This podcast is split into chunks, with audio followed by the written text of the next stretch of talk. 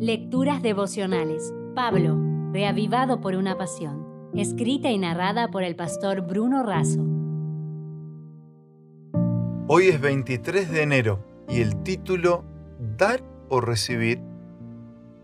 En Hechos capítulo 20, versículo 35 leemos, En todo os he enseñado que trabajando así se debe ayudar a los necesitados y recordar las palabras del Señor Jesús que dijo, Más bienaventurado es dar recibir. En el versículo de hoy Pablo cita una declaración de Jesús que no está en ninguno de los cuatro evangelios. Sin embargo, confiamos en la fuente paulina y creemos que Jesús dijo eso. Aparte, dar está en la misma esencia de Dios. Dice Juan 3:16 que es tal vez el texto bíblico más conocido de la Escritura, que Dios nos ama de tal manera que nos dio a su Hijo. Dar es un acto que se origina en Dios. Por eso debemos imitarlo.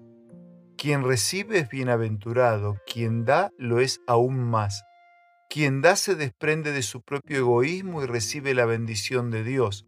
Dar y darse es cada vez más indispensable en el mundo en que vivimos como bien lo expresaban las líneas de la poesía, cuando observo el campo sin arar me pregunto dónde estarán las manos de Dios. Cuando observo la injusticia, la corrupción, el que explota al débil, cuando veo al prepotente pedante enriquecerse del ignorante y del pobre, me pregunto, ¿dónde estarán las manos de Dios? Cuando contemplo esta anciana olvidada, me pregunto, ¿dónde estarán las manos de Dios? Cuando veo al moribundo en su agonía llena de dolor, me pregunto, ¿dónde estarán las manos de Dios?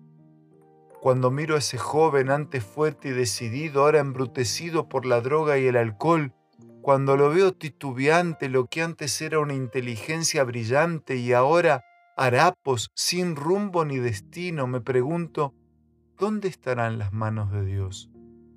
cuando aquel pequeño a las 3 de la madrugada ofrece su cajita de dulces sin vender, cuando lo veo dormir en la calle tiritando de frío con unos cuantos periódicos que cubren su frágil cuerpecito, cuando su mirada me reclama una caricia, cuando lo veo sin esperanza, vagar con la única compañía de un perro callejero, me pregunto, ¿dónde estarán las manos de Dios? Y me enfrento a Él y pregunto, ¿dónde están tus manos, Señor? para luchar por la justicia, para dar una caricia, un consuelo al abandonado, rescatar a la juventud de las drogas, dar amor y ternura a los olvidados. Y después de un largo silencio, escuché su voz. ¿No te das cuenta de que tú eres mis manos? Atrévete a usarlas para lo que fueron hechas. Sí, amigos, nosotros somos en este mundo las manos de Dios. Por lo tanto, sirve con amor, porque más bienaventurado es dar que recibir. Si desea obtener más materiales como este, ingrese a editorialaces.com.